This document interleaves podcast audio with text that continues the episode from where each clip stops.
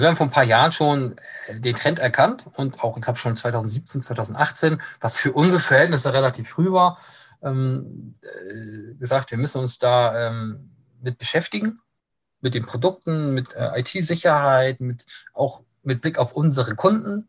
Ne? Also auch, wir haben ja nicht nur Privatkunden, wir haben ja, wie gesagt, auch ähm, Immobilienwirtschaft, äh, Hausverwalter, wir haben ähm, Genossenschaften, kommunale Risiken. Also das ist ja ein weites Feld. Da, da ist viel Potenzial. Auf der anderen Seite den klassischen, sag mal, Gewerbekunden.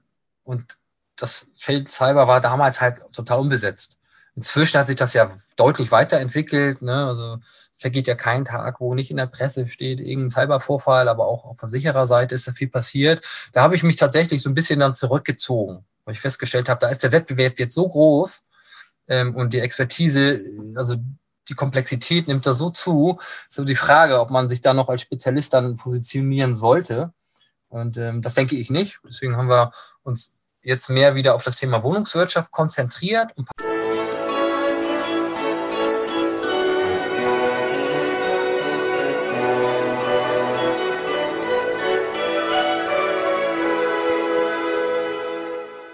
Hallo und herzlich willkommen. Mein Name ist Marco Peterson. Ich begrüße Sie zu einer neuen Folge des Königsmacher Podcasts, dem Podcast der Versicherungsbranche mit den Besten von heute für die Besten von morgen. Mit meinem heutigen Gast verbindet mich quasi eine Spielkarte. Es ist nicht der Joker, auch nicht die Herz-Dame, sondern das Pik Ass. Denn dieses findet sich sowohl in meinem Logo von Ass im Ärmel wieder, als auch im Namen des Unternehmens, der Aspik Versicherungsmakler GmbH. Aber das ist nicht der Grund, warum ich ihn eingeladen habe, sondern er ist spezialisiert, und zwar erfolgreich spezialisiert auf Wohngebäudeversicherung. Und außerdem sind sie Impulsgeber für smarte Vertriebsansätze, so steht es zumindest auf der Webseite. Was das bedeutet und über vieles mehr spreche ich heute mit Nikolas Streker aus Lübeck. Hallo Nico, schön, dass du da bist. Moin Marco, vielen Dank für die Einladung. Moin. Erstmal direkt mal eine kontroverse Frage zum Anfang. Ähm, ihr habt den Namen Aspik, aber ihr schreibt euch mit Doppel-S. Warum? Ja, berechtigte Frage. ähm, den Namen habe ich mir ja nicht ausgedacht. Den habe ich quasi geerbt von meinem Vorgänger. Das Unternehmen gibt es ja schon ein paar Jahre länger. Ähm, und ähm, ursprünglich war die Intention, äh, einen Namen zu ähm, finden, der, sag ich mal, in, in die Richtung Assekuranz geht. Und da ist schon die Lösung. Aspik, Assekuranz, Picking, der zweite Teil des Namens. Und was dahinter steckt, da reden wir wahrscheinlich noch drüber. Ah, das war also gar nicht die Spielkarte, sondern einfach nur eine Verkürzung von Assekuranz Picking. Genau. Aha, okay. Ja, haben wir das schon mal geklärt, ne? Aber viel free. Also äh, ich habe da schon einige in der Interpretation gehört in den letzten Jahren ähm, von Kollegen. Also Pik Ass ist sicherlich auch eine angenehmere. Ja gut, meine, meine ist halt, äh, ne, ist halt naheliegend, wenn ich halt eine Ass im Ärmel mit einem Pik Ass, wobei ich werde immer gefragt, warum ich nur ein S habe und ich denke, es sieht einfach schöner aus. Also weißt du, zum ja. einen sieht ich, ich finde, es sieht schöner aus. USP. Und, und äh, das zweite ist halt, äh, äh, A mit Doppel S ist halt so S im Englischen, ne? Und das ist halt, äh, ja, das ist, ist auch der Grund, ich, bevor die Frage kommt, nein, ich habe keinen Instagram-Account. genau. Und wenn man das googelt, äh, kommen da auch ganz äh, spannende Fotos und nee, ja auch. Insofern, ähm, also haben wir auch keine internationale Strategie. Ähm, wir haben auch, es gab auch mal Zeiten, wo der Name mal zur Diskussion stand, sicherlich, ähm, genau aus diesen Gründen, was damit assoziiert wird. Aber wir haben da ja nun auch schon ähm, über 20 Jahre auf dem Buckel, ähm, was das Unternehmen, was die Unternehmenshistorie angeht. Und da werden wir auch unserem Namen treu bleiben, zumal ähm, alle, die mich kennen oder die uns kennenlernen, dann auch verstehen, was dahinter steht. Ah, sehr gut. Gut, also zum, ne, zur Unternehmenshistorie das kommen wir gleich mal noch zu dem ganzen beruflichen, aber erstmal nochmal zu dir, zu dir persönlich. Ne? Und das ist meine erste Bitte an dich. Stell dich mal mit drei Hashtags vor und erkläre, warum du die gewählt hast. Ich habe mir im Vorwege Gedanken gemacht und hatte eine ganze Menge zur Auswahl. Hängen geblieben sind äh, drei.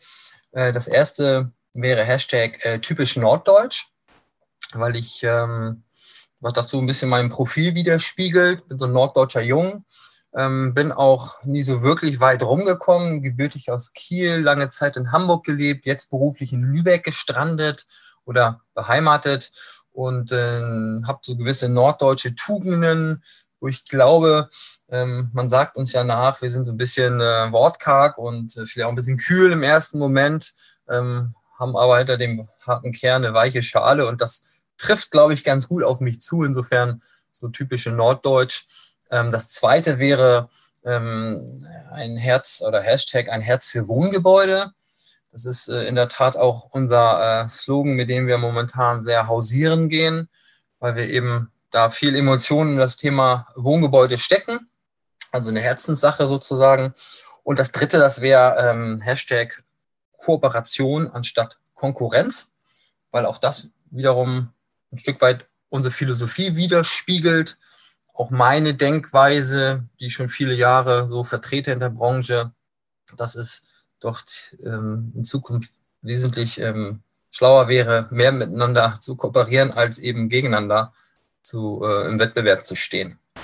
Äh, äh genau. abs absolut. Das ist ja allgemein stimmt das. Äh, aber wo du gerade sagst, bei, bei typisch Norddeutsch, empfindest denn du als Norddeutscher auch dieses Vorurteil, stimmt das? Weil ich, ich, wo du gesagt hast, typisch Norddeutsch, war auch direkt mein erster Gedanke. Mhm.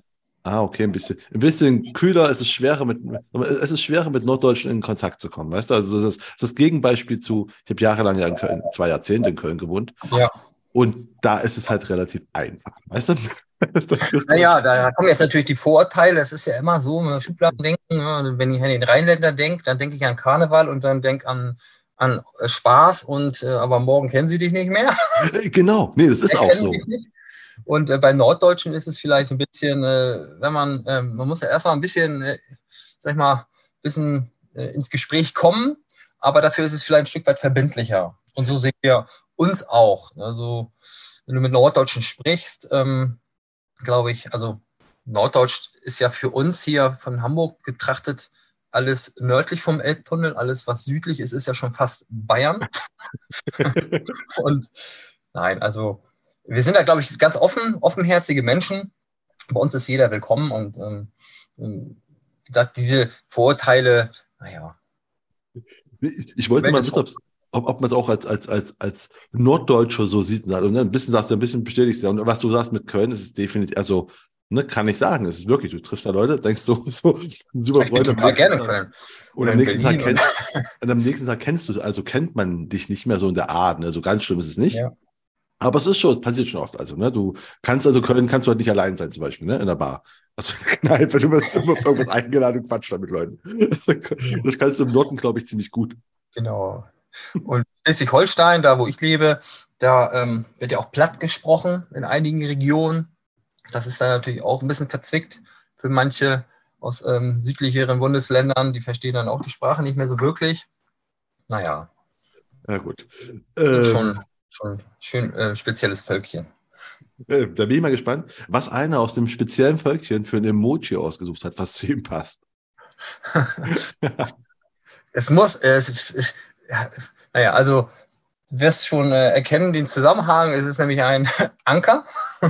Das hätte ich auch, also ich überlege aber vor dem, vor dem äh, Gespräch, was, was wird er nehmen oder was würde ich nehmen an seiner ja. Stelle? Und ich hätte auch eine Anker genommen, muss ich sagen. Also ich war im ersten Moment bei einem blauen Herz, weil auch das äh, ein Stück weil unser Symbol widerspiegelt für ein Herz für Wohngebäude. Aber jetzt, wenn du mich rein persönlich fragst, dann ist es der Anker, weil ich den irgendwie assoziiere mit Meer, mit natürlich ähm, mit, äh, mit Wasser, aber auch eben mit, mit als Symbol jetzt betrachtet, ne, als, als äh, sichere und, und, und starke Verbindung und ähm, so ein Stück weit als Heimathafen, als Ankerplatz. Deswegen, das finde ich ganz sympathisch.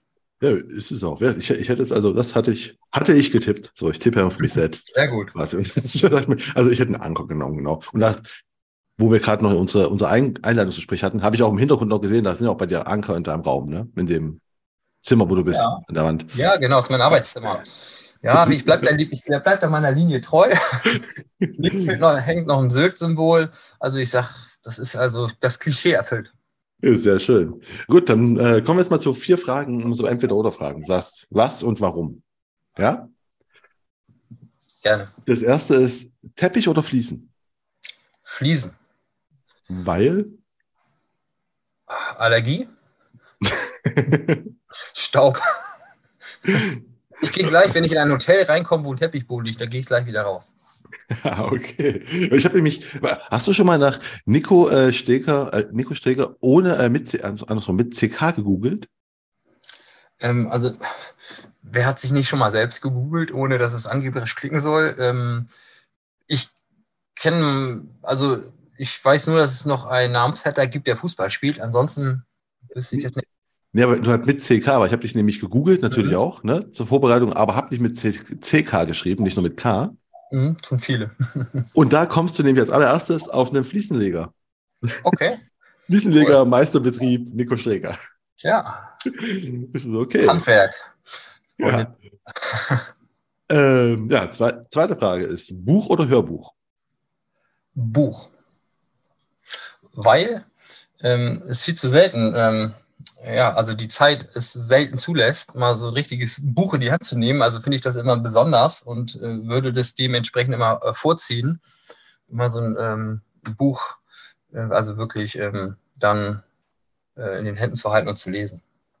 Wir reden auch von richtigen, äh, auch dann eher Buch mit Papier als E-Book. Ja. Ah. Das dritte ist Marzipan oder Marmelade? Gut, da ist natürlich eine Steilvorlage äh, als äh, Lübecker, zumindest als Wahllübecker, ähm, äh, ist, äh, ja, also wir sagen immer, die einen, äh, wenn ihr Probleme habt, kommt zu uns, haben Marzipan und äh, nicht das ganze Jahr über, irgendwann ist man auch ein bisschen gesättigt, aber ähm, Bad Schwartau ist nicht weit weg von Lübeck, da gibt es auch tolle Marmelade.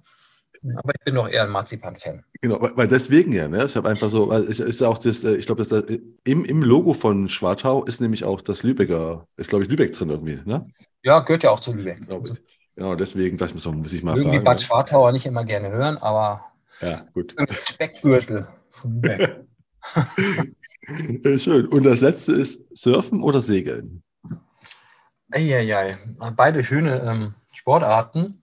Ähm, aber tendenziell, ähm, da ich kein Segel, äh, also ich habe zwar Motorbootführerschein, aber keinen Segelführerschein, ähm, Segelboot, ähm, surfen. Surfen, du bist dann auch Surfer? Äh, nee, Surfer nicht, ähm, aber Skater. Das ist ja ähnlich. Ja, ist also, ne, ist wie, wie, Surfen ohne Wasser. Ja, das ist ein halt, ne? Brett. Genau. Aber ich schaue gerne, wenn wir auch äh, im Urlaub sind, gerne den Surfern zu. Und mein Sohn, mein Großer, der ist jetzt acht, ähm, der hat da Interesse am Surfen. Aber ich dachte mir so, wenn man da irgendwie oben an der Küste wohnt, aufgewachsen ist, wie, ne, wie schon gesagt hast, so Kiel, da ich mir, ist das doch naheliegend. Machen doch ja, Kinder klar. bestimmt sowas. Ja. Äh, du hast schon gesagt, du bist in, in Kiel aufgewachsen. Ne? Oder kommst genau. aus Kiel, genau. Geboren, genau. Geboren. Was wollte der kleine Nico werden, als er, als er äh, sich überlegt hat, was für einen Job er machen könnte? Ich vermute, es war nicht irgendwas mit Versicherung. Korrekt. Also das war ganz weit weg. Ähm, ich habe mir da relativ spät Gedanken, muss ich geschehen, gemacht. Ähm, nach meiner Schulzeit oder während der Schulzeit gab es, äh, ich glaube, wie viele, die so äh, Mitte der 90er zur Schule gegangen sind und, äh, sag ich mal, irgendwo sportliche Interessen hatten. Da war Basketball ganz hoch im Kurs. Also NBA-Star wäre sicherlich ein schöner Traum gewesen zu Michael Jordan-Ära-Zeiten. Äh, oder Skateboard-Profi eben. Also das habe ich eben auch viel, viel gemacht in meiner Freizeit. Also so richtig äh, einen langfristigen Plan, auch hinsichtlich der Ausbildung, ähm, den hatte ich nicht.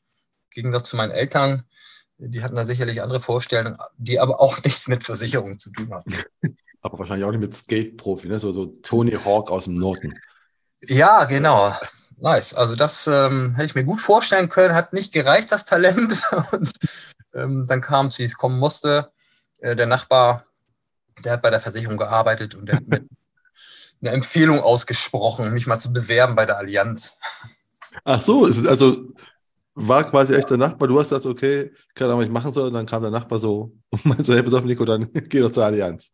Ja, so, also in Kurzform, es gab natürlich eine Vorgeschichte, dass ich ähm, zu der Zeit, also ich habe mittlere Reife, nach Realschulabschluss und dann war, stellte sich ja die Frage, wie geht es weiter? Und meine Eltern, mein Vater Anwalt, meine Mutter Lehrerin, die hatten da schon einen Plan. Also das hieß Fachabi, also Abitur machen und dann studieren. Da war ich aber in der Phase sehr rebellisch und äh, konnte mir alles vorstellen, nur nicht studieren. Und da blieb halt nur die Ausbildung. Ja. Und ähm, da habe ich dann eine Bewerbung tatsächlich in meinem Leben geschrieben, die ging zur Allianz nach Hamburg. Und da war ich dann am Ende auch 15 Jahre. Ach. Äh, wir reden ja von den 90ern, ne? Das ist ja nicht so wie heute, wo einfach quasi ja. Äh, Azubi-Mangel, sagen wir mal so. Da war ja eher. Also das, das, war im Überfluss. Also 97 habe ich meine Ausbildung doch begonnen. Ich glaube, äh, ja, vorher ist man da zu den ähm, Bewerbungsgesprächen gegangen, 96 ähm, muss das gewesen sein.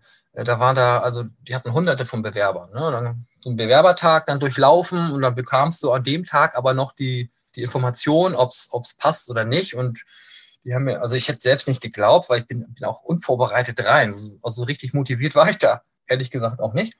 Und ähm, am Ende des Tages ähm, stand dann der Ausbildungsvertrag im Raum und ich bin dann damals noch aus Hamburg mit dem Zug zurück nach Kiel gefahren. Also hin hatte, hatte mein Vater mich noch gebracht mit dem Auto. Ich war zu der Zeit noch 16 und äh, zurück bin ich dann mit dem Zug gefahren und habe das gar nicht realisiert, was das dann bedeutet, auch im Hinblick auf, auf dann den Ausbildungsbeginn ein Jahr später ähm, da musste ich dann ja auch nach Hamburg ziehen, in meine erste eigene Wohnung mit 17. Und das war schon sehr aufregend und auch die ersten Jahre waren da doch, doch sehr, sehr wild und aufregend für so einen jungen Kerl. Also da war Hamburg war ja im Vergleich zu Kiel war ja die Welt. Das ist, halt eine, ist halt eine Weltstadt. Das ist, ist ja, glaube ich, aber allgemein. Das ne? ist einfach ist ja das Tor, Tor zur Welt in Deutschland genau. zumindest. Genau. Ne? Ach so, du hast also, du musst also auch nach Hamburg ziehen. Ich dachte, du hast einfach nur, das wäre Dano, wäre das äh, nee, nee, Center gewesen. Zentrale Ausbildung habe ich auch gedacht. Du machst dann eine Ausbildung in Kiel, äh, aber es war eine indienstorientierte Ausbildung, die fand in Hamburg statt. Und dementsprechend, äh, damals gab es noch Allianzwohnungen, die wurden dann Auszubildenden oder Mitarbeitern gestellt. Äh, dann hatte ich eine schicke Wohnung, Munzburger Damm, relativ zentral in Hamburg. Ein Zimmer-Apartment würde man dazu sagen.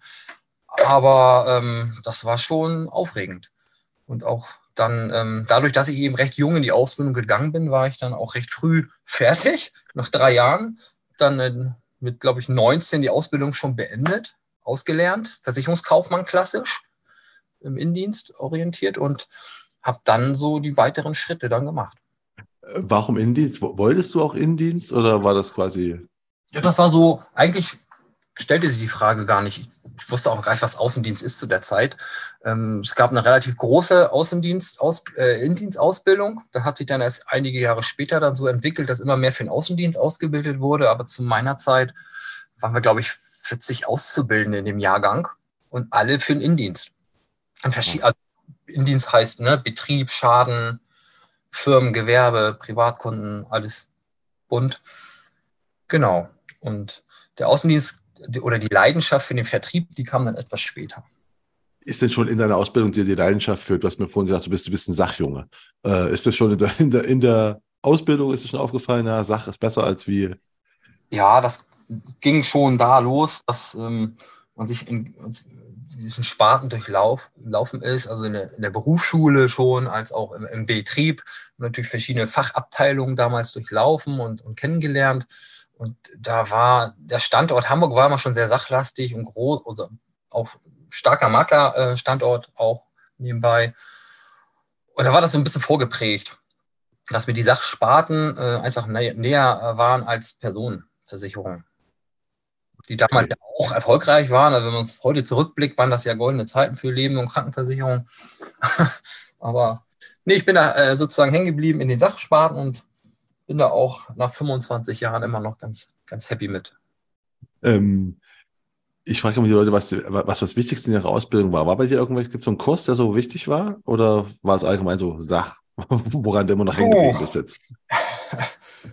Das, also Sach ist ja ein weiter Begriff oder die Kompositsparten ähm, von bis. Ne? Also ich fand jetzt Kfz und Rechtsschutz nichts gegen die großen ähm, Kfz- und, und, Rechtsschutzversicherer, die vielleicht heute oder jetzt zuhören. Aber ich fand so die ähm, Sparten, und da zeichnet die sich auch schon ein bisschen ab in Richtung Gebäude. Ähm, also auch Haftpflicht war natürlich äh, eine spannende Sparte, speziell im, im, im Firmenhaftpflichtbereich.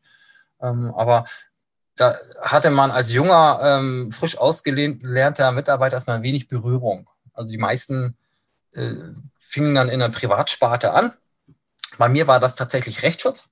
Der erste sozusagen Arbeitsvertrag, wenn man so will, oder Anstellungsvertrag, dann Rechtsschutzbetrieb. Da war ich so ein paar Jahre. Ähm, und da war schon in Berührung gekommen mit, äh, mit Maklern, weil ähm, die Allianz ja damals schon recht früh auch auf so, sogenannte, ich sag mal, Multikanalstrategie nennt man das, glaube ich, heute, ähm, Vertriebswege gesetzt hat. Also einen starken Ausschließlichkeitsvertrieb, aber auch einen starken Maklervertrieb. Und das war damals schon so, dass wir halt alle Vertriebskanäle betreut haben, die Verträge. Und da war so der erste Kontakt dann schon zu Maklern gekommen. Ah, okay. Also die, die Ausbildung war auch dann, äh, also du bist dann auch in Hamburg geblieben nach der Ausbildung, oder? Ich bin in Hamburg geblieben, genau. Da war ich dann auch, bin dann auch angekommen, sage ich mal, auch, auch gereift und, und persönlich angekommen. So, dann hattest du ja dein eigenes Netzwerk irgendwann, also die Jahre in der Ausbildung, da hattest, hättest du mich am Wochenende immer noch in Kiel getroffen. Pünktlich Freitagmittag mit dem Zug nach Kiel, später mit dem Auto. Aber nach der Ausbildung und ähm, dann neuen Freundeskreis ähm, bin ich dann auch in Hamburg hängen geblieben und habe mich da dann auch sehr wohl gefühlt. Ähm, hatte, einen tollen, hatte einen, tolle Kollegen, ähm, mit denen wir dann uns auch ähm, zum Beispiel den Fachwirt, den habe ich dann nach der Ausbildung rangehangen. Nicht, weil ich da so motiviert war, weil es einfach viele gemacht haben in meinem Ausbildungsjahrgang. Und gesagt, gut, mache ich auch. Ähm, also ich habe da viel gemacht, was andere auch gemacht haben zu der Zeit. Ähm, erst später so ein bisschen dann reflektiert, ja, willst du das eigentlich oder macht das überhaupt Sinn? Ähm, ich bereue das jetzt nicht. Kannst du dir dann auch irgendwo dann hin, hinpacken. Ähm, aber ähm, ja, der Lebensweg dann war dann so ein Stück weit dann, auch, oder der berufliche Weg war dann so ein Stück weit dann auch vorge, vorgegeben. Ja, wie, wie, wie, war, denn das der weitere Weg? Du hast eine Ausbildung bei Allianz gemacht, bist dann bei der Allianz geblieben, vermute ich jetzt mal. Ich bin bei der Allianz geblieben, habe ein paar Jahre im Indienst gearbeitet, hatte dann irgendwann die Chance, ich glaube, da war ich 24 oder 25, ähm, die Chance zu hospitieren im, im, im Firmenkundengeschäft. Ähm, war ähm, für mich dann auch nochmal so die Erkenntnis, ah, es gibt noch mehr. Also gerade der Firmen, das Firmenkundengeschäft ist ja doch sehr, sehr, sehr groß und sehr, sehr umfangreich. Ähm, bin mit in Außendienst mal rein, habe geschnuppert, äh, erst im, ähm, in der Ausschließlichkeit der Allianz, also sprich in der Agentur. Habe allerdings relativ schnell festgestellt, dass mir das dann da doch nicht so liegt. Ähm, jetzt bei Lieschen Müller abends auf dem Sofa ähm, die Lebensversicherung oder Riester zu beraten. Da sind wir wieder beim Thema Sach. Und es gab so ein einschneidendes Erlebnis, das, das war Zufall, wie häufig im Leben, ähm, dass äh, ein sogenannter Firmenkundenberater, die gab es damals, ähm, in der Agentur saß und ähm, mich zu einem Besichtigungstermin mitgenommen hat, eine Betriebsbesichtigung von einem mittelständischen Betrieb. Und das hat mich so geflasht, also das fand ich so spannend, dass ich gesagt habe, das willst du werden. Also ich zu meinem damaligen Chef gesagt, was muss ich machen, um Firmenkundenberater zu werden? Und dann hat er gesagt, na, mein Junge, hat mir auf die Schulter geklopft, da musst du erstmal noch richtig viel Erfahrung sammeln. Also, das ist noch so weit weg. Aber da äh, habe ich so ein bisschen Blut geleckt und ab dem Moment ähm, habe ich dann auch alles dafür getan, äh, mich da so zu zeigen, dass man mir auch die Chance gibt, eben diese Ausbildung, die es dann bedarf, auch zu machen. In Hermannsburg damals, also eine Firmenkundenausbildung, die habe ich dann gemacht. So, und dann gab es, ähm, wie das immer so in großen Unternehmen ist, Umstrukturierungsprozesse. Äh, damals auch irgendwie 2006, 2007 war auch, glaube ich, so eine Phase. Ähm, und äh, dann kam wieder der Zufall und äh, es bot mir sich die Chance, im Maklervertrieb der Allianz zu hospitieren. da bin ich dann hin, auch relativ ähm, unvorbereitet in das Gespräch mit meinem zukünftigen Chef. In dem Moment wusste ich das ja noch nicht. Und ähm, habe dann gesagt, ich möchte hier im Maklervertrieb arbeiten. Und dann ähm, ja, habe ich die Chance bekommen, quasi ähm, nochmal eine, eine Ausbildung als Maklerbetreuer, wenn man so will. Eine richtige Ausbildung war das jetzt nicht. Es war eher Learning by Doing. Also erfahrene Kollegen zu begleiten. Und war dann tatsächlich 2007 fest dann im Maklervertrieb, im Sachmaklervertrieb der Allianz tätig und habe dann die Chance bekommen, auch so diese weiteren Karriereschritte zu machen. Ne? Persa per Personalentwicklung, ähm, Seminare, ähm, eigene Makler, ähm, Accounts zu betreuen. Und das habe ich dann gemacht, bis, bis ich von Allianz weg bin, 2012. Da, noch, also da gehen wir gleich weiter. Erstmal noch kurz, du hast äh, gesagt, du bist du warst dann neun Jahre ungefähr, warst du im Innendienst, ne? du hast die Ausbildung da gemacht mit 16 bis 25 ungefähr. Warst du Innendienst, also warst du quasi echt so, hast du mit Kunden nichts zu tun gehabt, abgesehen mit Schreiben, ne? Ja, oder anrufen. Ne? Also Anruf, es gab ja. ja nur, es gab ja also bevor auch. Das schon, ja, aber ich meine, das war, nicht. aber es war keine Kunden, äh, Kundenakquise und sowas, ne? Nein, nein, Genau. nein, nein. Es war immer aufregend, wenn die freitags, mittags kamen ja die äh, Großvertreter dann immer in die Büros äh, mit ihren ähm, Schokoladenpaketen äh, und ihren Anträgen, die noch schnell dokumentiert werden mussten. das war immer ein Highlight. Äh, manchmal gab es noch eine Flasche Sekt und ähm, gibt es ja heute nicht mehr. Aber es war eine rein indienstorientierte Tätigkeit. Und äh, dann hast du gemeint, okay, äh, Außendienst ist doch interessant. Und hast dann, äh, hast du, gemeint, du hast da hospitiert, hast auch ein bisschen im Außendienst gearbeitet, ne? Mit Firmenkundenberater. Habe ich richtig verstanden? Genau, richtig. Ich habe dann erste Kundenkontakte gehabt. Wie, wie war das denn? Kann, kannst du dich an deinen, an deinen ersten, weil ich stelle es mir gerade äh, interessant vor, weil ne, wir hatten vorhin Mhm. schon gehabt, dass, der- dass, der, dass, der Norde, dass, dass der Nordische an sich ein bisschen äh, zurückhaltend ist. Ne? Und dann kommt so der 25-jährige Nico hin zu so einem, ich stelle mir gerade vor, so einem Mittelständler, weißt so ein mit 50er Hamburger Mittelständler. Ja. Da kommt der 25-jährige Nico an, selbst auf, ich weiß genau, was gut für dich ist.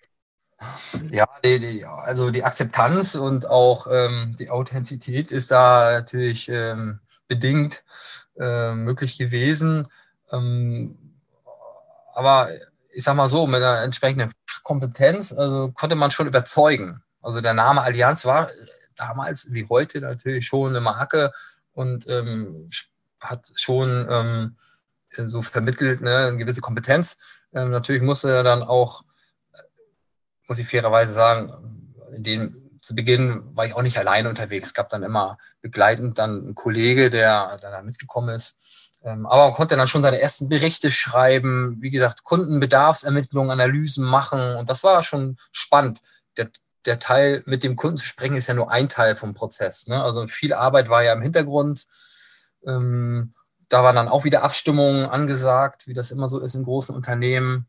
Ähm, und Nee, das hat mich aber schon äh, mal fasziniert, eben diese verschiedenen Unternehmen kennenzulernen. Also kein Betrieb ist ja wie der andere, auch selbst innerhalb einer Branche. Und es gab auch Kunden natürlich, die einen nicht ernst genommen haben. Ne? Oder die dann gesagt haben, also was der mir da erzählt, äh, das kann ich jetzt irgendwie nicht so akzeptieren. Aber es waren selten, war selten. Ne? Also ich war da auch sehr selbstbewusst, muss ich dazu sagen. Bin da schon mit breiter Brust immer rein und habe die Fahne der Allianz hochgehalten, auch später im Maklervertrieb. Äh, ähnliches Modell, wenn du als dienstjunger Maklerbetreuer zu einem alteingesessenen hanseatischen Makler kommst und mit dem sprichst und dem erzählen willst, warum der unbedingt mit der Allianz Geschäft machen sollte, also sprich mit mir, ähm, dann waren da auch schon lustere, lustere Reaktionen dabei. Ähm, aber wie, wie habt ihr denn eure äh, Kunden beim Firmenkundengeschäft? Habt ihr die akquiriert auch? Wie macht man, wie hat man das denn so in den Nullerjahren quasi gemacht? Ja, also so Kaltakquise kannte ich in der Form jetzt nicht. Ah, okay. Ich Klinkenputzen, das war schon Bestand. Das waren schon äh, Bestandskunden, die ähm, viele Jahre dann auch, auch schon bei der Allianz versichert waren, wo nicht vielleicht alle Verträge bei der Allianz platziert waren. Da hat man natürlich schon, schon geschaut, welches Potenzial gibt es da noch oder auch neue Risiken, die sich da ergeben haben. Heute würden wir über Cyber sprechen, hat man damals noch nicht, kannte man damals noch nicht. Aber es gab da immer was zu regeln. Und es waren aber, waren aber Bestandskunden. Okay, und, und die Makler, du bist dann zum Makler gegangen. Gibt es denn einen Unterschied zwischen, wie du mit Maklern geredet hast oder wie du mit äh, Dings da mit Geschäftskunden geredet hast oder war es quasi im Großen und Ganzen das Ähnliches? Ja, im Großen und Ganzen, also das ist eine Philosophie für sich. Ne? Also sicherlich, also meine persönliche Meinung, Kunde ist Kunde, Partner ist Partner, egal auf welcher Seite er jetzt steht. Und ähm, weil Makler, der hat genauso wie der Endkunde, nenne ich mal, der, natürlich die Qual der Wahl. Der, der kann sich ja aussuchen, mit wem er zusammenarbeitet. Das hat ja immer was mit Vertrauen auch zu tun und, und gewissen äh, ähm, Verlässlichkeit. Ähm, also ich habe eigentlich versucht, mit allen Gesprächspartnern, egal ob das der Endkunde war oder dann später auch der Maklerkunde, mit allen eine gewisse äh, wertschätzende Kommunikation zu pflegen und vor allen Dingen eine Verbindlichkeit zu schaffen. Das war mir, mir immer total wichtig. Also nicht aus einem Gespräch rauszugeben, so unverbindlicher, wir müssen mal gucken und schauen wir mal und äh, sondern schon mit einem gewissen Ziel und einer gewissen Vereinbarung rauszugehen. Das musste ja nicht immer in Geschäft münden, Ähm, aber das Ziel war natürlich trotz am Ende auch, sich da so zu positionieren, dass der Kunde oder der Maklerkunde dann auch einem treu bleibt. heute bist du auf der anderen Seite, ne? heute bist du ja der Makler, zu dem Maklerbetreuer kommen. Genau, total spannend, der Perspektivwechsel. Genau, das, das meine ich. Hat sich, also, hat sich da irgendwas verändert? Oder ich denke mir so, würdest du denn heute mit dem Nico von damals Geschäfte machen? Denkst du, auf keinen Fall. Wäre viel zu anstrengend, nein. Also, ja, ich, ich fand mich da schon ganz gut.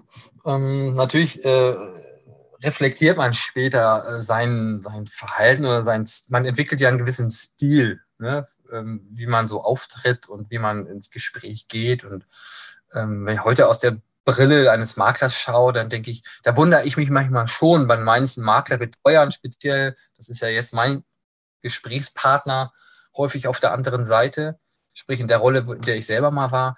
Da wundere ich mich manchmal schon, wie unvorbereitet die in Gespräche gehen oder wie sie ihre Produktpalette runterrattern und nicht mal fragen, wie es denn mir geht oder was meine Bedürfnisse oder Engpässe sind.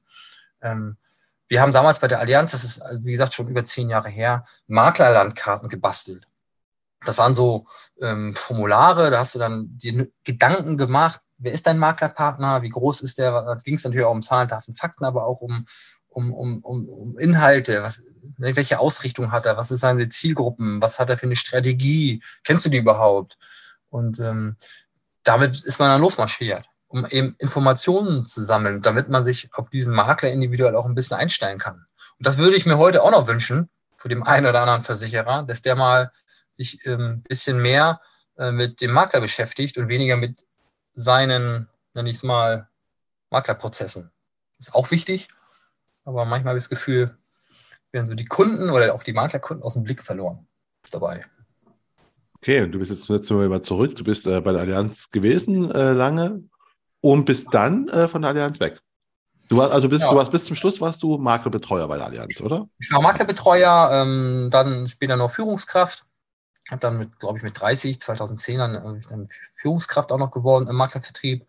Ähm, bedarf auch einer gewissen ähm, Vorbereitung und äh, Personalverantwortung. Jeder, der das macht oder das kennt, weiß, es ist wenn man zusätzlich zusätzliche, ähm, also neben dem normal, der normalen Maklerbetreuertätigkeit, ne, also nicht ausschließlich Führung, sondern beides. Das war auch sehr äh, ambitioniert.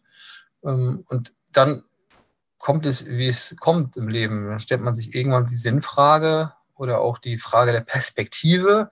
Und äh, zu der Zeit hatte ich dann eben schon ein bisschen ein Netzwerk aufgebaut, auch außerhalb der Allianz und Kontakte geknüpft, natürlich zu Maklerhäusern. Das waren so die ersten, die da an der Tür geklopft haben und gesagt haben, Mensch, dich finden wir gut. Hast nicht Lust, bei uns zu arbeiten? Ähm, zu der Phase war ich aber noch nicht bereit, sage ich mal, die Seiten zu wechseln und habe dann ähm, für mich entschieden, nee, also bleib schon noch der Assekuranz auf Versichererseite treu. Ähm, und auch da wieder Zufall. Ne? Gab es dann ein, ein Angebot eines anderen mittelständischen Versicherers, der einen zu dem damaligen Zeitpunkt, äh, Titel war, glaube ich, Sachchef oder auch ganz formal Direktionsbevollmächtigter. Ähm, und da habe ich dann Gespräche geführt und, und mich dann entschieden, auch nochmal was anderes kennenzulernen außerhalb der Allianz. Und wie war denn deine Erkenntnis zwischen verschiedenen Gesellschaften? Also sind die Strukturen in den Gesellschaften ähnlich oder sind das komplett unterschiedliche Strukturen? Weil du hast jetzt zwei quasi kennengelernt. Genau. Der eine ist ja, ich meine, Allianz ist ja schon als, als ein großer Konzern und, und äh, die Le Wege sind lang und weit. Also Hamburg, München, internationale Ausrichtung, dass die, die Entscheidungswege, das war schon teilweise echt gruselig. Ähm, bin dann zu Signal Iduna gewechselt, nach Hamburg, also auch wieder Hamburg treu geblieben. Ähm, Signal Iduna ja zwei Standorte, Dortmund, Hamburg, aus der zusammen, dem Zusammenschluss von Iduna äh, Nova und der Signal. Und ähm, da muss ich sagen, als mittelständischer Versicherer mal verglichen, waren die ähm, Hierarchien doch deutlich flacher und dadurch auch die Abstimmungswege einfacher. Ähm, allerdings auch die Signal Iduna ist ein Konzern, ein großes Unternehmen. Und ähm, man tauscht ja im Grunde Vor- und Nachteile bei so einem Wechsel. Und für mich war es dann gefühlt mehr Vorteile, aber du warst ja immer noch angestellt und auch in Strukturen gefangen, die vielleicht nicht hundertprozentig deinem Naturell entsprechen. Also ich war immer schon ein Freigeist und wollte eigene Entscheidungen treffen und Verantwortung übernehmen und eigene Ideen entwickeln und umsetzen. Und das geht natürlich in gewissen Strukturen nicht. Und wenn du dann auch noch viel, also große Gebiete hast, ich war dann damals verantwortlich für elf Direktionen, hieß das, ähm, in Norddeutschland, aber auch, also Mecklenburg-Vorpommern, Niedersachsen, also wirklich bis runter, Grenze NRW. Und ich war viel unterwegs, habe wieder viele Menschen und viele Kunden kennengelernt, auch ähm, eine tolle Zeit gehabt, aber auch irgendwann wieder die Frage, ja, ist es das, was du machen möchtest bis, bis zur Rente? Und da schlug das Herz dann auch immer mehr für den Makler, muss ich gestehen. Warum? Was ist der Unterschied? Also warum? Also du warst ja wirklich jetzt jahrelang, äh, du warst ja nur der Ausschließlichkeit, du warst nur beim Konzern, bei der Versicherung. Was genau hat denn der, der Makler äh, gehabt oder was hast du dir vorgestellt, äh, warum du dahin musst? Ich hatte aus meiner Zeit bei der Allianz ja viele Makler kennengelernt, viele hanseatische Makler, Traditionsmakler, die heute teilweise unter eigener Flagge noch agieren oder inzwischen fusioniert sind. Da ist ja momentan auch so eine Entwicklung am Maklermarkt zu beobachten.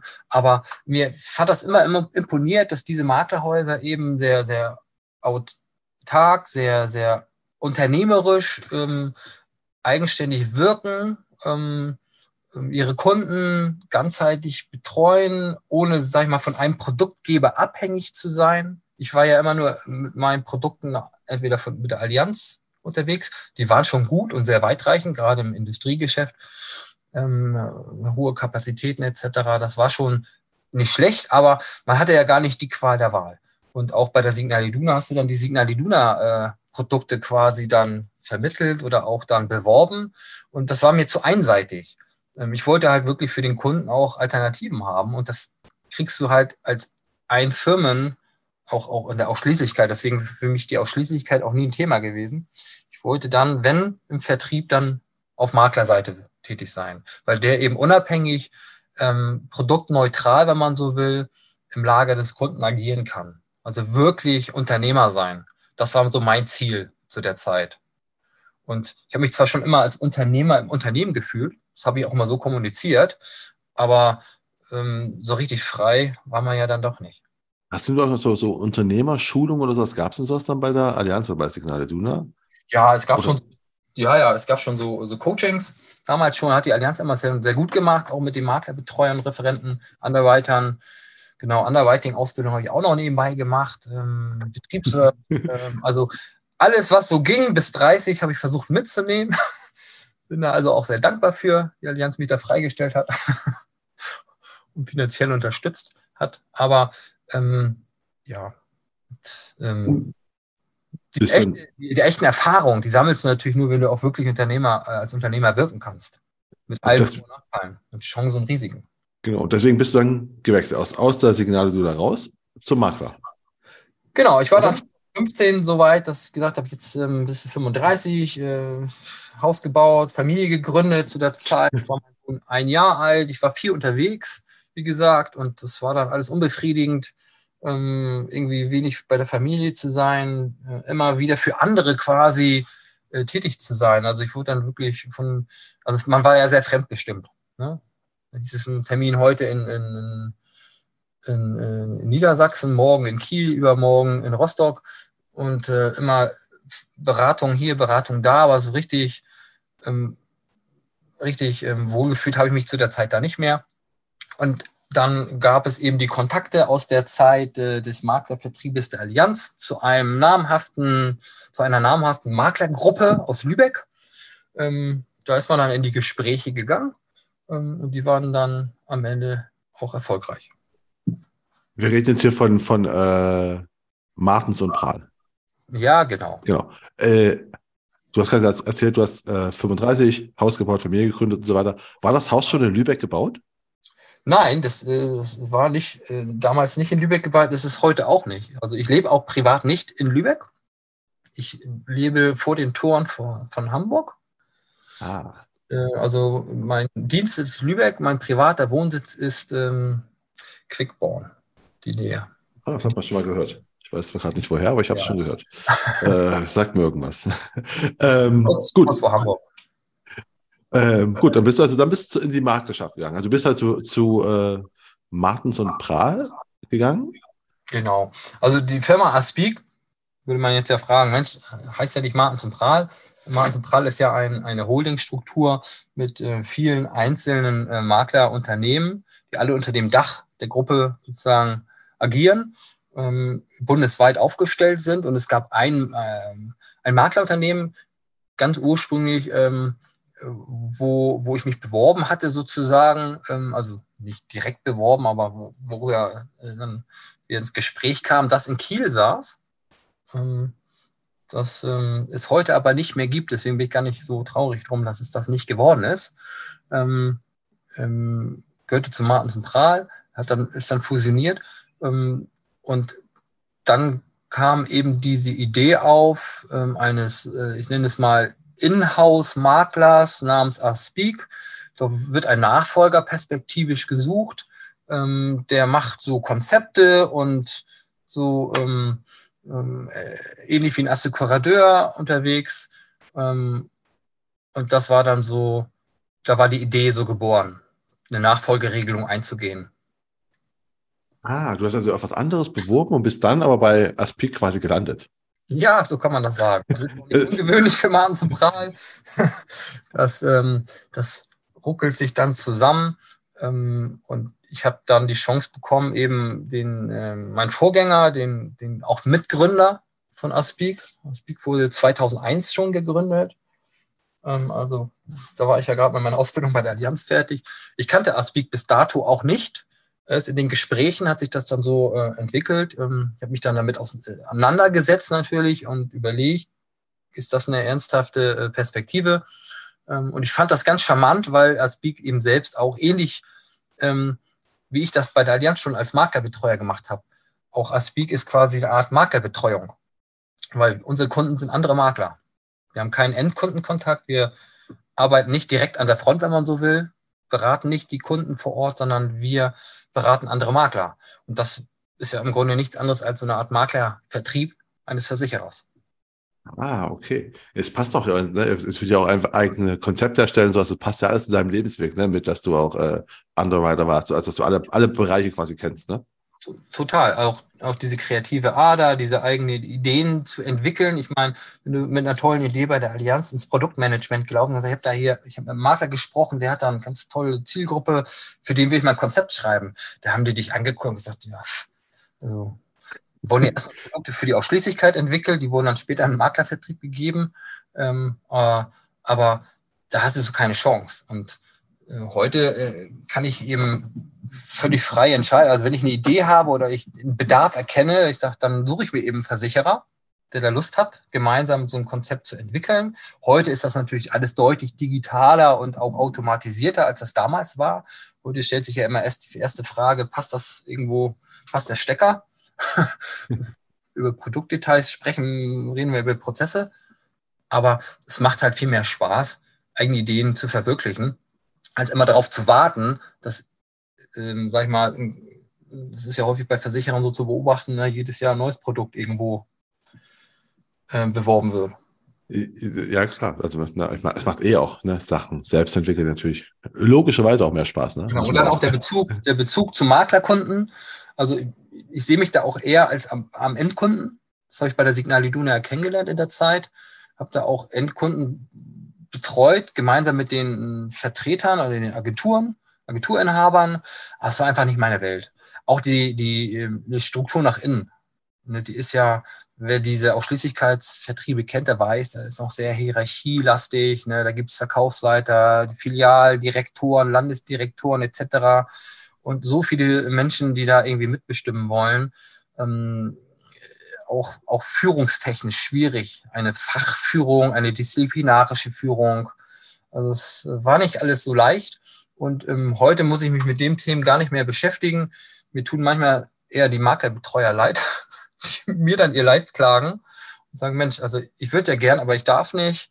Oder na, jetzt muss ich das hier, jetzt haben wir wieder eine Kfz-Aktion. Das ist jetzt meine Pflicht, dir das mitzuteilen, auch wenn ich weiß, dass du gar kein Kfz machst dann denke ich immer, Mensch, der Rolle möchte ich nicht mehr sein. Aber genau, wie du gerade sagst, ne, weil ihr kein Kfz macht, stimmt. Ihr seid ja auf Wohngebäude, habe ich ja ne, zur Einleitung auch gesagt. Also das, das ist ja euer, euer Steckenpferd. Das ist unser Steckenpferd, unser Schwerpunkt, unser größtes Standbein von Anbeginn. Ähm, genau. Ähm, wir haben zwei Standbeine. Das eine ist so das Thema Wohnungswirtschaft, Immobilienwirtschaft und das andere ist Gewerbe. Und äh, wie, also, wie kommst du jetzt an deine Kunden? Deine Kunden sind ja Makler.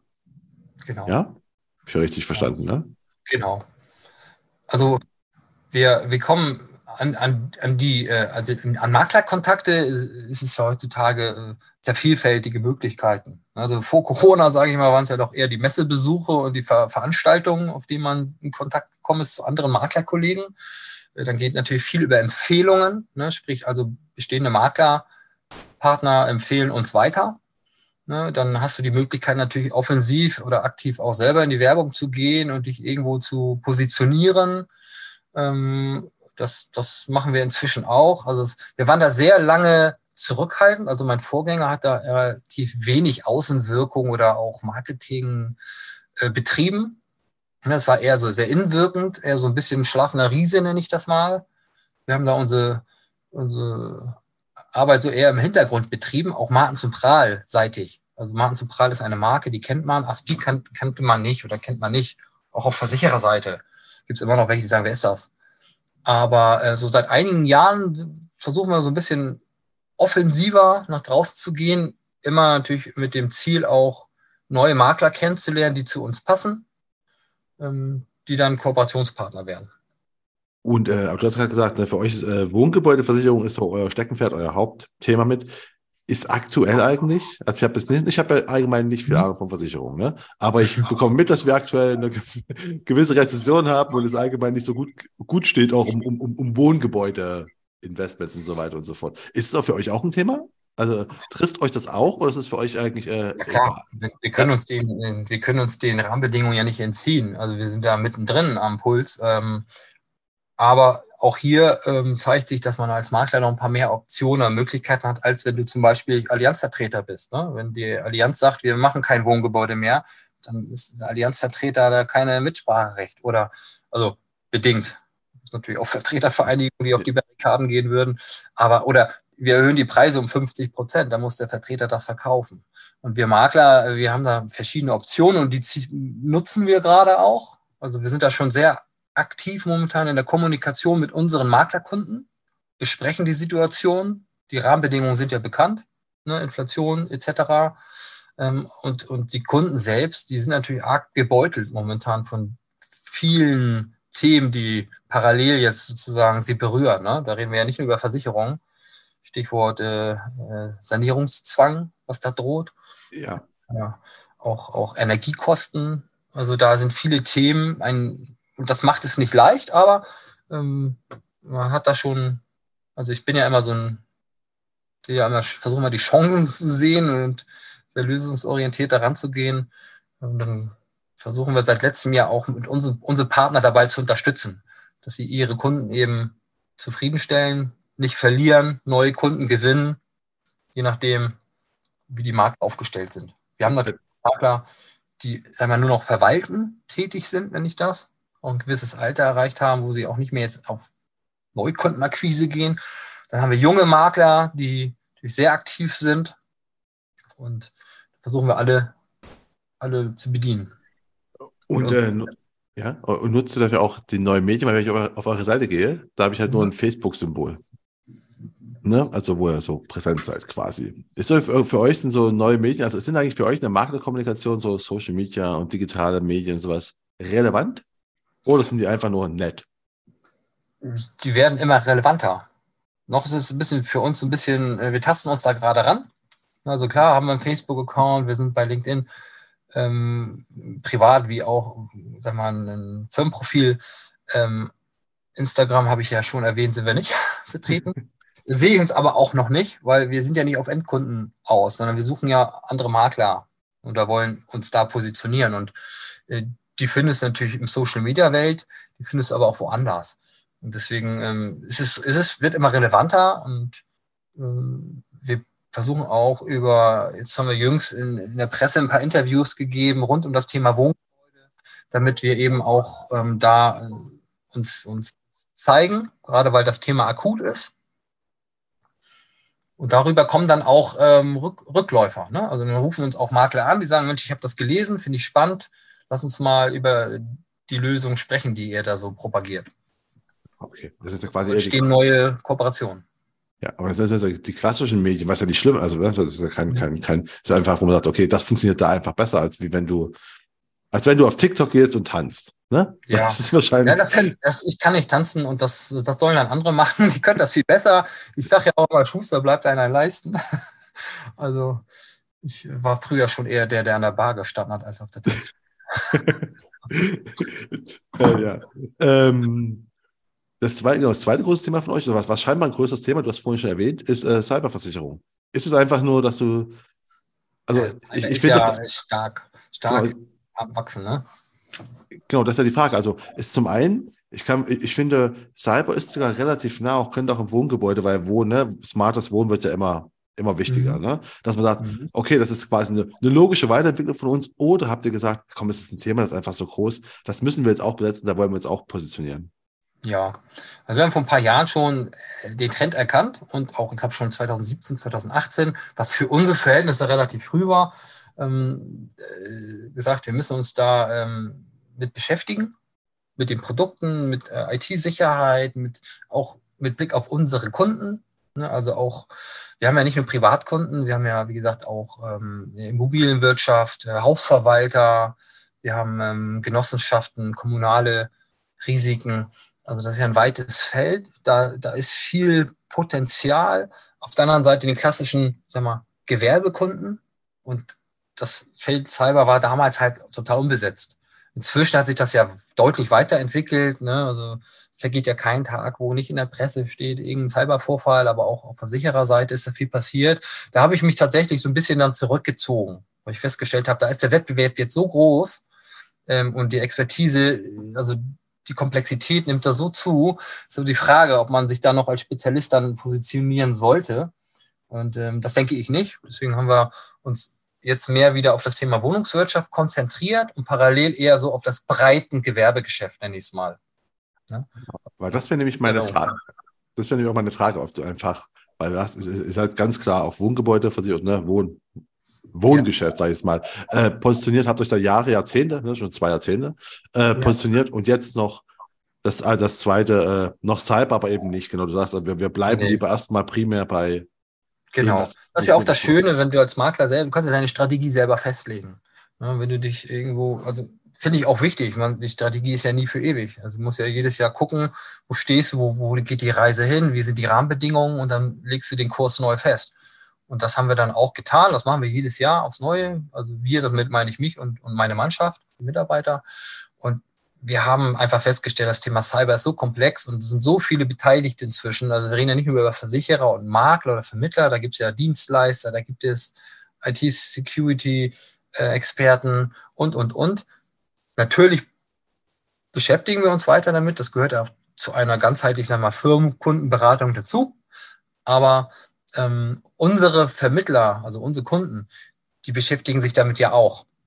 So, und ähm, konzeptionell können wir denen da gar nicht so viel mehr bieten, was es nicht schon gibt. Und das heißt, ich suche ja eher nach äh, Alleinstellungsmerkmal auch bei unseren Konzepten, die kein anderer hat. Und das ist in Cyber eher schwierig.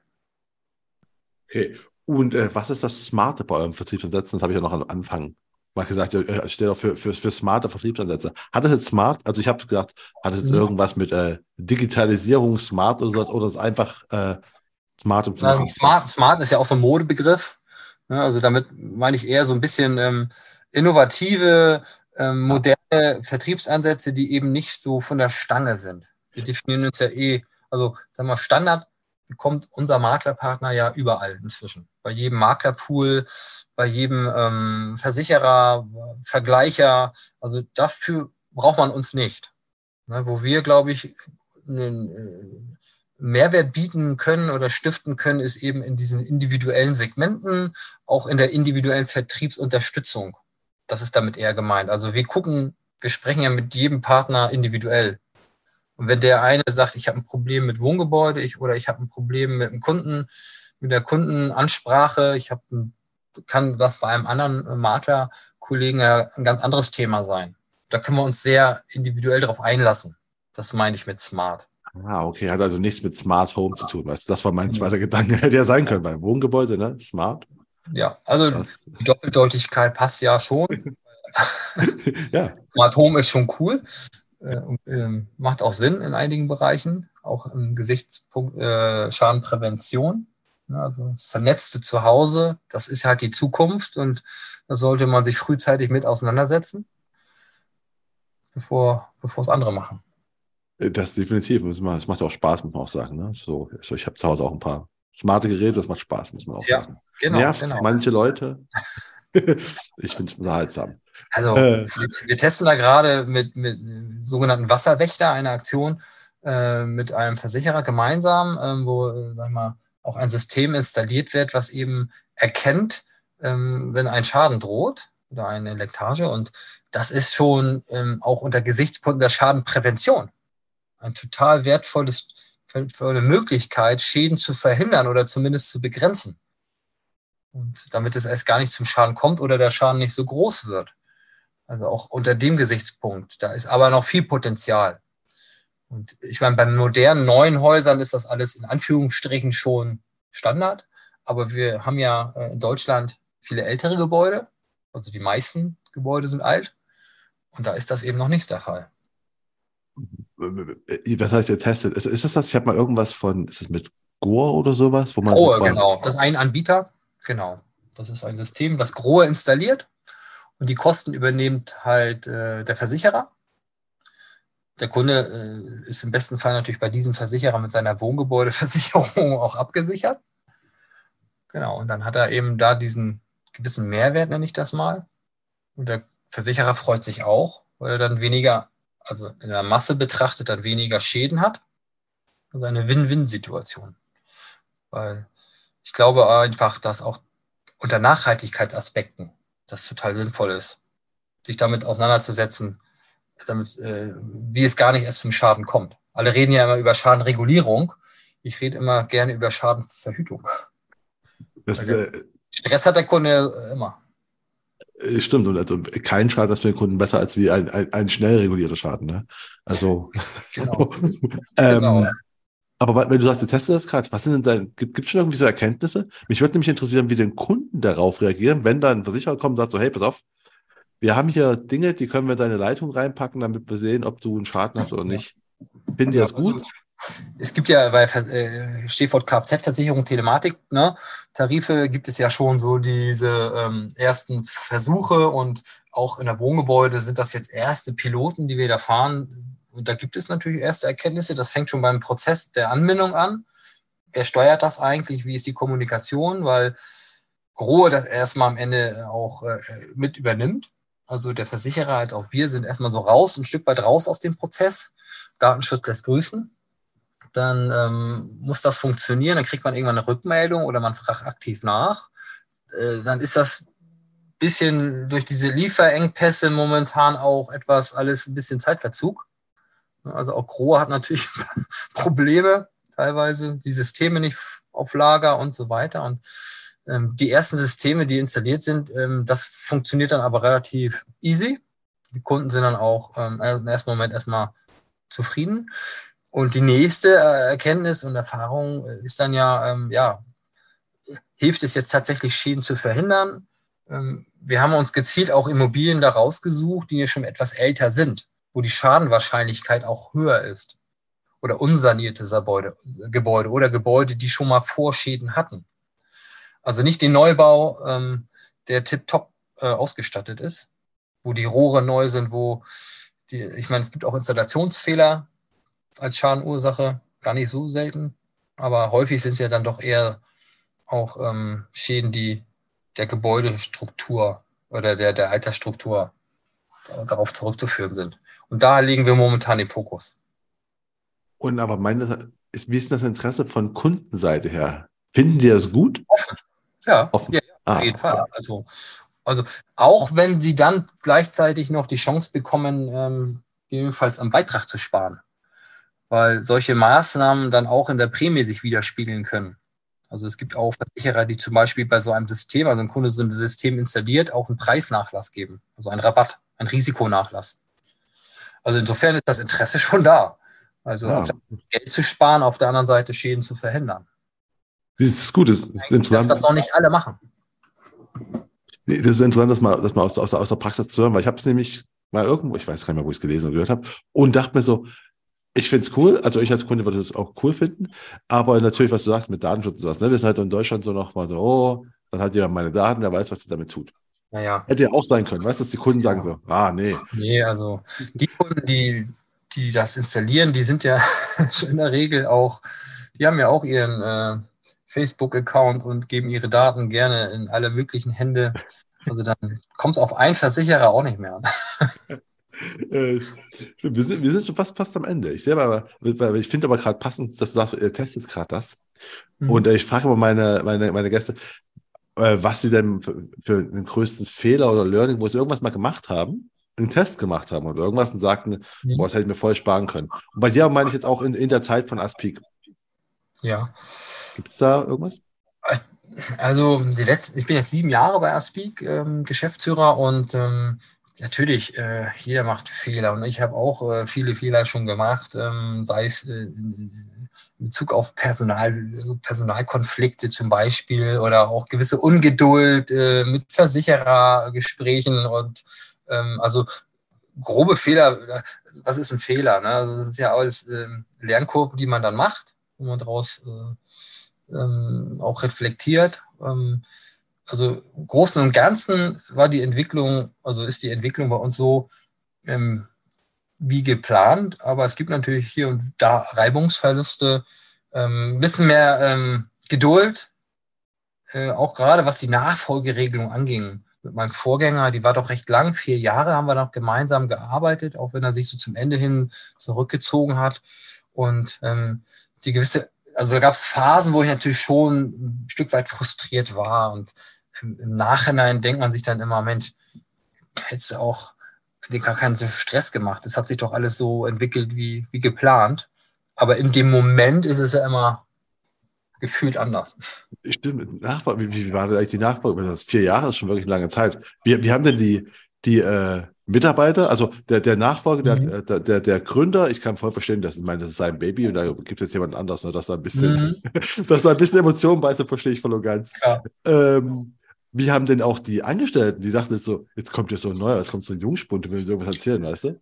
Oder ja, genau, vom Versicherer auch noch, nicht aus den eigenen Reihen, nicht aus der Maklerseite. Es ist eher unüblich. Meistens werden die Stellen ja doch eher so besetzt, dass es einer, der schon vom Makler kommt oder vielleicht auch aus dem eigenen Haus sich entwickelt hat. Aber in dem Fall gab es da keinen und ähm, das war, die waren schon etwas kritisch oder zurückhaltend, nenne ich es mal so, ne? Kühl Norddeutsch. Und da musste ich schon Überzeugungsarbeit leisten und mich beweisen, sowohl beim Nachfolger als auch bei den Mitarbeitern. Und jetzt ähm, nach sieben Jahren sind auch nicht mehr alle Mitarbeiter an Bord. Also das ist ja auch natürlich, ne, dass manchmal sich Wege auch trennen, weil vielleicht die Vorstellungen unterschiedlich sind, wo die Reise hingeht. Also ich habe jetzt ein ganz tolles Team, ähm, mit dem wir da den Weg bestreiten wollen, äh, uns weiterentwickeln. Ähm, aber zu der Zeit der Nachfolgeregelung für die Mitarbeiter auch nicht leicht, weil dann hast du auf einmal zwei Chefs, ne, den alten Hasen sozusagen und den neuen jungen Wilden, das ist schon eine Herausforderung gewesen. Ah, gut, da muss man, aber die haben wir gemeistert. Aber das hat auch, äh, das hat auch äh, Franziska Geusen hier erzählt. Die sind ja auch quasi äh, ja. äh, Hans John Versicherung, quasi auch den ja. übernommen und dann sagen die auch. Auch von Allianz, glaube ich, ursprünglich. Haben wir auch eine Gemeinsamkeit. Genau, die kam auch von, auch von Allianz, hat aber auch erzählt, so, okay, dann sind plötzlich die neue da, weißt du, und du musst dich erstmal da den etablierten äh, Mitarbeitern halt, du musst dich dem beweisen und äh, musst trotzdem deine Linie verfolgen. Ne? Genau, ich muss auch fairerweise sagen, ganz kurz, ähm, wir sind ja, ähm, also ich bin ähm, Mitgesellschafter an einem Unternehmer Speak. Hauptgesellschafter ist die Markenzentrale Holding von Beginn an, mhm. seit Gründung.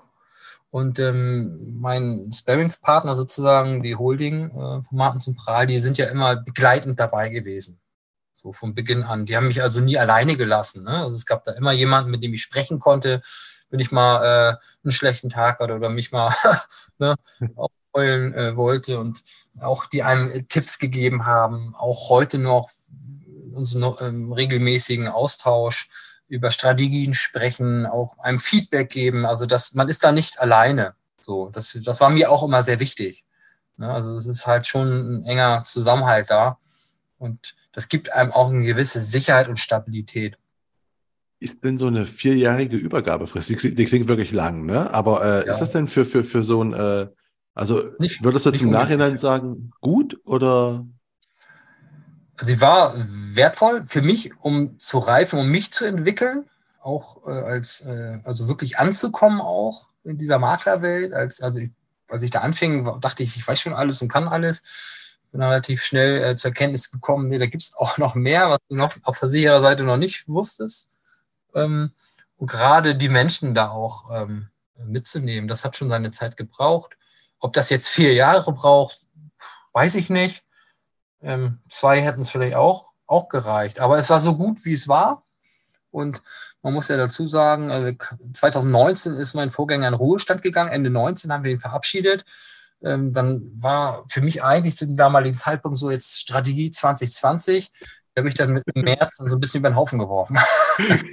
und gesagt, dieses böse C um die Ecke kam. Perfekter also, Zeitpunkt.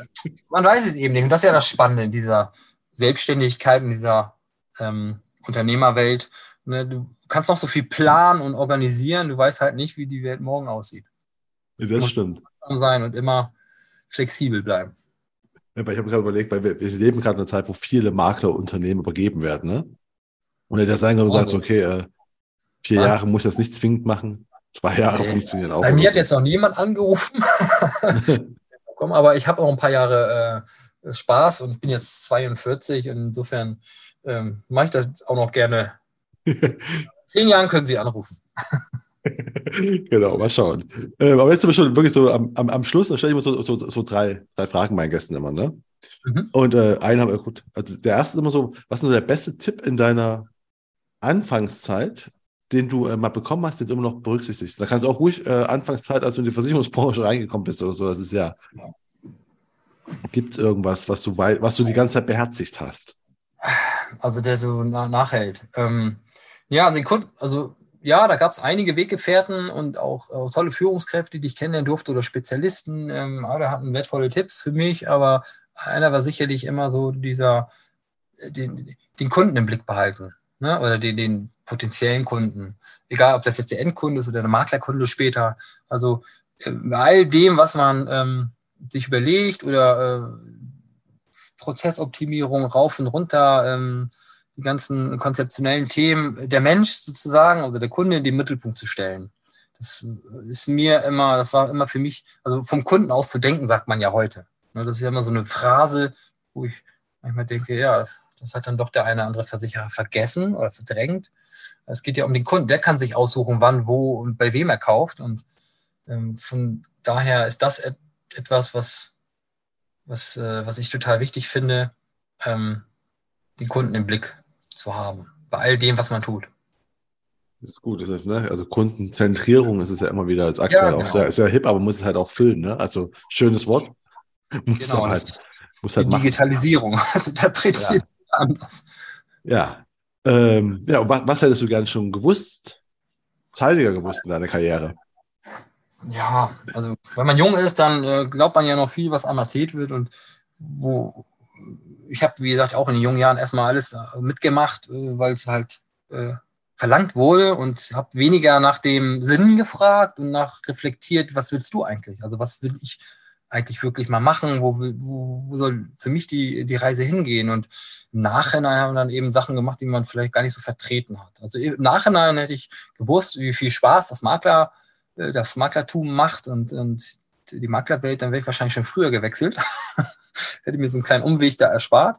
Aber ähm, auf der anderen Seite, man entwickelt sich halt, man lernt dazu, man macht seine Erfahrungen und, und, und wird halt zu dem, ja, zu dem man dann am Ende dann auch wird. Das finde ich bei dir gerade, ne, dein, ganzer, wenn ich mir den Berufsweg so, so, so rekapituliere, ne, dann ist das schon das, was du jetzt machst. Es sieht wie so, wie so, so ein großer Faden aus. Ne? Die ganzen Weiterbildungen, sowas, die du gemacht hast, so die ganzen verschiedenen, ne, so Geschäftskunden, dann Makler, Betreuer, dann äh, noch äh, nebenbei so Underwriter und so verschiedenste Sachen. Die passen ja alle jetzt genau da, wo du bist. Ja, also, genau. ne? das, das, war, und da möchte ich auch nicht mehr weg. Also, das, ähm, das ist genau die Zielfunktion, sagen Versicherer ja mal gerne dazu, die mir Spaß macht. Ähm, also als Unternehmer zu wirken, im Makler zu unterstützen, zu helfen und ja, die eigenen Ideen eben zu, zu auszuleben oder auch äh, umzusetzen. Ja, deswegen ist zeigt halt bei dir, ne? Du kannst ganz viele Sachen machen, irgendwann machen die auch schon Sinn. Also, ne? Weil halt, wenn du einfach so zwischendurch nicht merkst. Und wenn was nicht klappt, dann äh, kann man es auch äh, ganz schnell wieder zumachen. Das ist eben auch nicht so ein großer Aufwand wie beim Versicherer. Also das klar, mal nicht alles klappt, dann wird eben wieder zugemacht. Die Erfahrung haben wir auch ein paar Mal jetzt schon gehabt, gesammelt in den letzten Jahren bei Aspeak. Aber das ist ja auch nicht schlimm. Man kann ja einfach viel ausprobieren auch. Das stimmt. Ähm, ja, jetzt kommen wir noch zur, zur letzten Frage. Und die ist immer, welche Bücher kannst du empfehlen und warum? Ähm, da habe ich mir wirklich lange Gedanken zu gemacht, weil ich bin jetzt kein Bücherform. Ich habe natürlich immer ein paar Bücher am Schrank und komme leider viel zu selten dazu, die zu lesen, ähm, weil äh, mit zwei ähm, kleinen Kindern zu Hause und einer ähm, zweiten Familie in Lübeck, wenn man so will, mit der Firma, ähm, bleibt da nicht viel Zeit. Aber wenn ich lese, dann sind es in der Regel natürlich Kinderbücher. Also auch weniger die, wie werde ich noch erfolgreicher und noch äh, größer und noch mächtiger. Ähm, ich habe ein tolles Buch, auch typisch norddeutsch. Vielleicht kennt der eine oder andere das Nies Puk in Beluk, heißt das. Das ist ein kleiner Hausgeist von Boy Lonsen, kommt von Sylt. Und da gibt es eine Serie, ähm, den ich, äh, das lese ich gerne meinen Kindern vor.